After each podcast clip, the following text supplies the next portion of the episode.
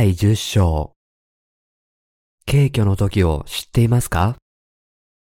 目次録第十章1から11節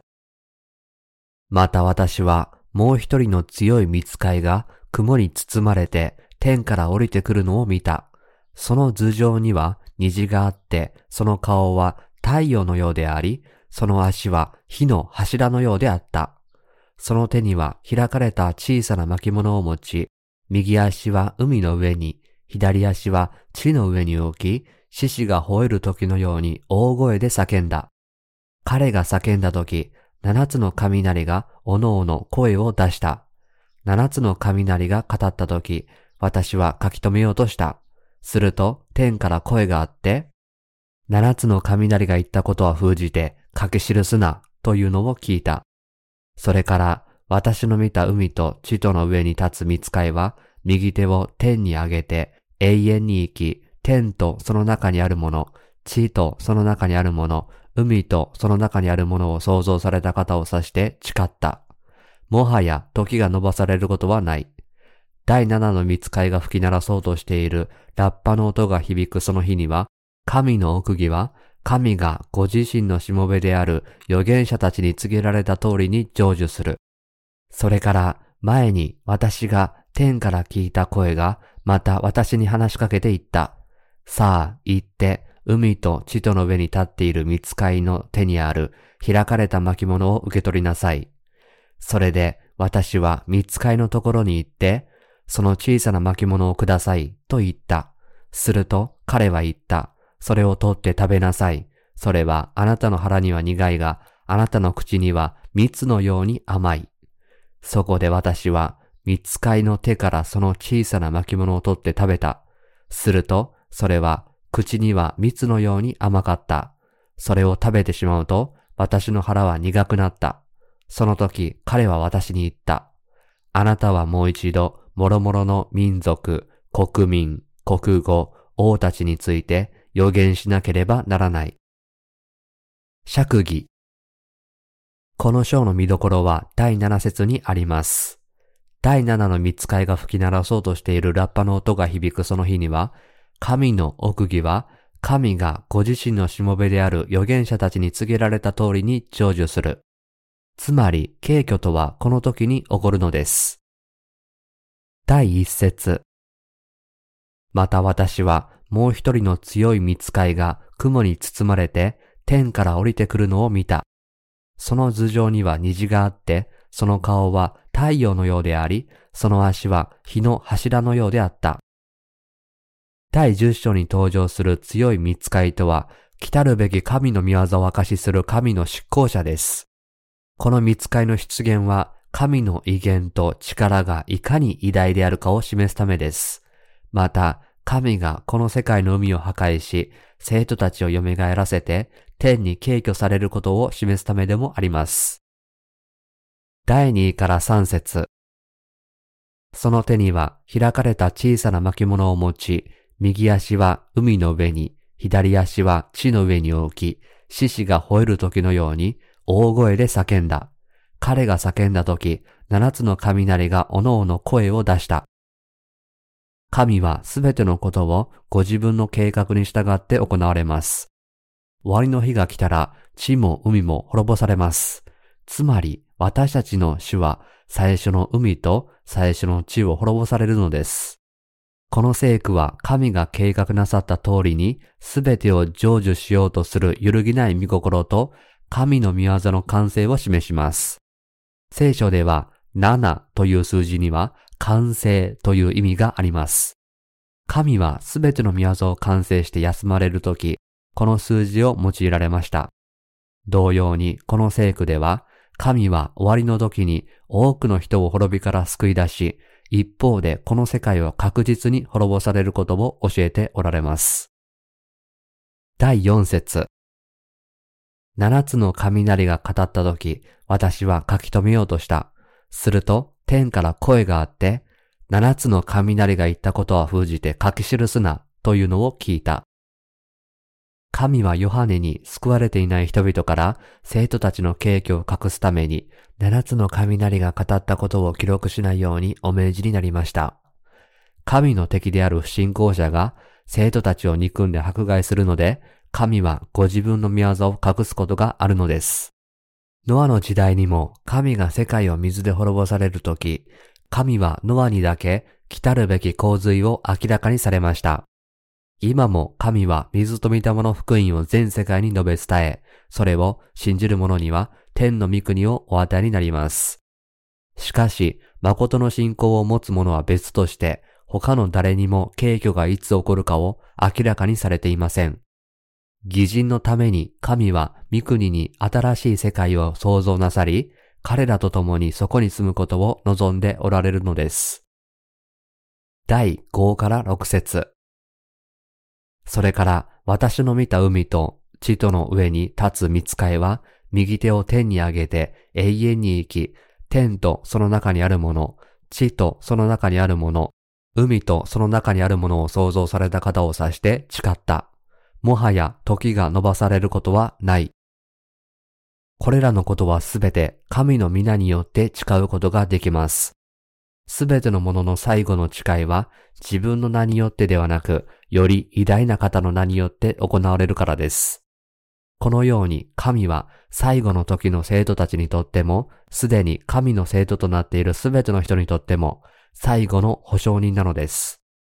ここで強い見つかいは全能者によって敬虚が確実に起こると誓っています。この誓いは神が新しい天と新しい地を創造なさり、この新世界で生徒たちと共に生きることを教えています。それは神が新世界の創造を遅らせることなく、生徒たちのために間もなくそれを完成なさることを示しています。第7節第7の見つかいが吹き鳴らそうとしているラッパの音が響くその日には、神の奥義は、神がご自身のしもべである預言者たちに告げられた通りに成就する。この説は最後の観難で終わりの第7のラッパが吹き鳴らされるとき、すべての生徒たちが敬挙されることを教えています。この地上の人々が最も疑問を抱くのは、生徒たちの敬挙がいつ行われるかということです。目視録第10章7節には、第7の見つかいが吹き鳴らそうとしているラッパの音が響くその日には、神の奥義は神がご自身のしもべである預言者たちに告げられた通りに成就する。と書かれています。ここで、神の奥義は神がご自身のしもべである預言者たちに告げられた通りに成就する。とはどういう意味でしょうか。それは水と御霊の福音が誠の福音であり、それを信じる者が誰でも贖いと精霊を心に受けるように、生徒たちの敬虚も同様に第7のラッパが鳴るときに必ず起こるということです。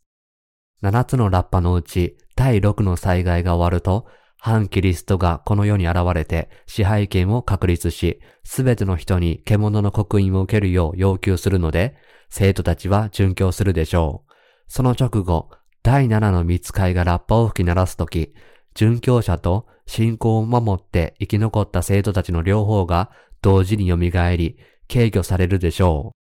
それから人類への最後の災害である7つの8の災害が始まります。この時までに生徒たちはもはや地上にはおらず、軽挙の後、主と共に天にいることになるでしょう。生徒たちは第7の見つかいが最後のラッパを吹き鳴らす時に、軽挙が起こることを知っていなければなりません。使徒パウロもテサロニケ人への手紙第1、第4章で主は号令と見つかいの頭の声と神のラッパの響きのうちに、ご自身天から下って来られると告げています。多くのキリスト教徒は、軽挙が起こると、主がこの地上に下って来られると考えていますが、そうではありません。軽挙が起こるとき、私たちの主はこの地上にではなく、空中に下って来られるのです。つまり、生徒たちを空中に引き上げて受け取ることによって、敬虚を完成なさるのです。ですから、誠の生徒たちの敬虚が起こるときに、主がこの地上に下って来られると誤解している、これらのキリスト教徒は、その間違った理解を捨てるべきです。そして生徒たちの敬虚は第七の見つかいがラッパを吹き鳴らす時に起こることを覚えて真理を正しく知り信じるべきなのです。神の奥義は神がご自身のしもべである預言者たちに告げられた通りに成就する。ここで言う神の奥義とは第7のラッパの災害の音とともに到来する生徒たちの景挙を指しているのだと悟らなければなりません。さて、要するに神は第一の世界を破壊し、第二の世界を建設されます。これは神がこの地上におられる間に、水と御霊の福音を信じて、新しく生まれている人々と共に住み、また全能者が神の民になさったすべての約束を忠実に成就するためです。これは生徒のためにご自身のうちにお定めになった全宇宙の創造主である神の御心なのです。見つかいが第7のラッパを吹き鳴らすと、7つのラッパの災害が終わり、最後の7つの8の災害がもたらされるのです。御言葉によれば、第7の見つかいが吹き鳴らそうとしているラッパの音が響くその日には、神の奥義は神がご自身のしもべである預言者たちに告げられた通りに成就するとあります。ここで言う神の奥義とは、第7の見つかいのラッパの音とともに、生徒たちが敬挙されることです。生徒たちは今、この地上に住んでいますが、新しいより良い世界に住むためには、殉教し、蘇り、敬挙されなければなりません。そうして初めて彼らは主と共に子羊の結婚の祝宴に召され、主と共に千年間支配するのです。この千年の後、反キリストとサタンとそれに従う者は皆、神の永遠の裁きを受けるのです。そしてそれ以後、生徒たちは永遠の祝福に満ちた天国で主と共に生きるために祝福されるのです。これが神の奥義です。誠の信仰を持つ私たちに、この奥義を掲示してくださった神に感謝するしかありません。神は第七の見つかいがラッパを吹き鳴らすとき、これらの約束をすべて成就するとおっしゃいます。第八節。それから前に私が天から聞いた声が、また私に話しかけて言った。さあ、行って海と地との上に立っている見つかいの手にある開かれた巻物を受け取りなさい。神は生徒たちと神のしもべが終わりの日が来るまで、水と御霊の福音を述べ伝え続けなければならないとおっしゃいます。この福音とは、罪の許し、殉教、蘇り、敬虚、子羊の結婚の祝宴についての真理です。生徒たちと神のしもべが最後まで福音を述べ伝えるためには、大観難の到来前に、まず信仰を持って神の御言葉を糧としなければなりません。神は私たちに2種類の信仰を要求されます。一つは新しく生まれる信仰。もう一つは誠の信仰を守るために殉教を受け入れる信仰です。第9節それで私は見つかりのところに行って、その小さな巻物をくださいと言った。すると彼は言った。それを取って食べなさい。それはあなたの腹には苦いが、あなたの口には蜜のように甘い。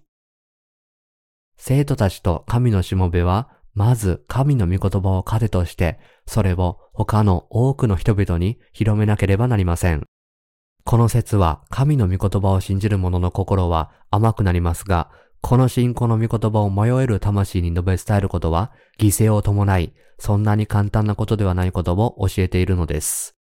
このことを神はここで示しておられます。第十節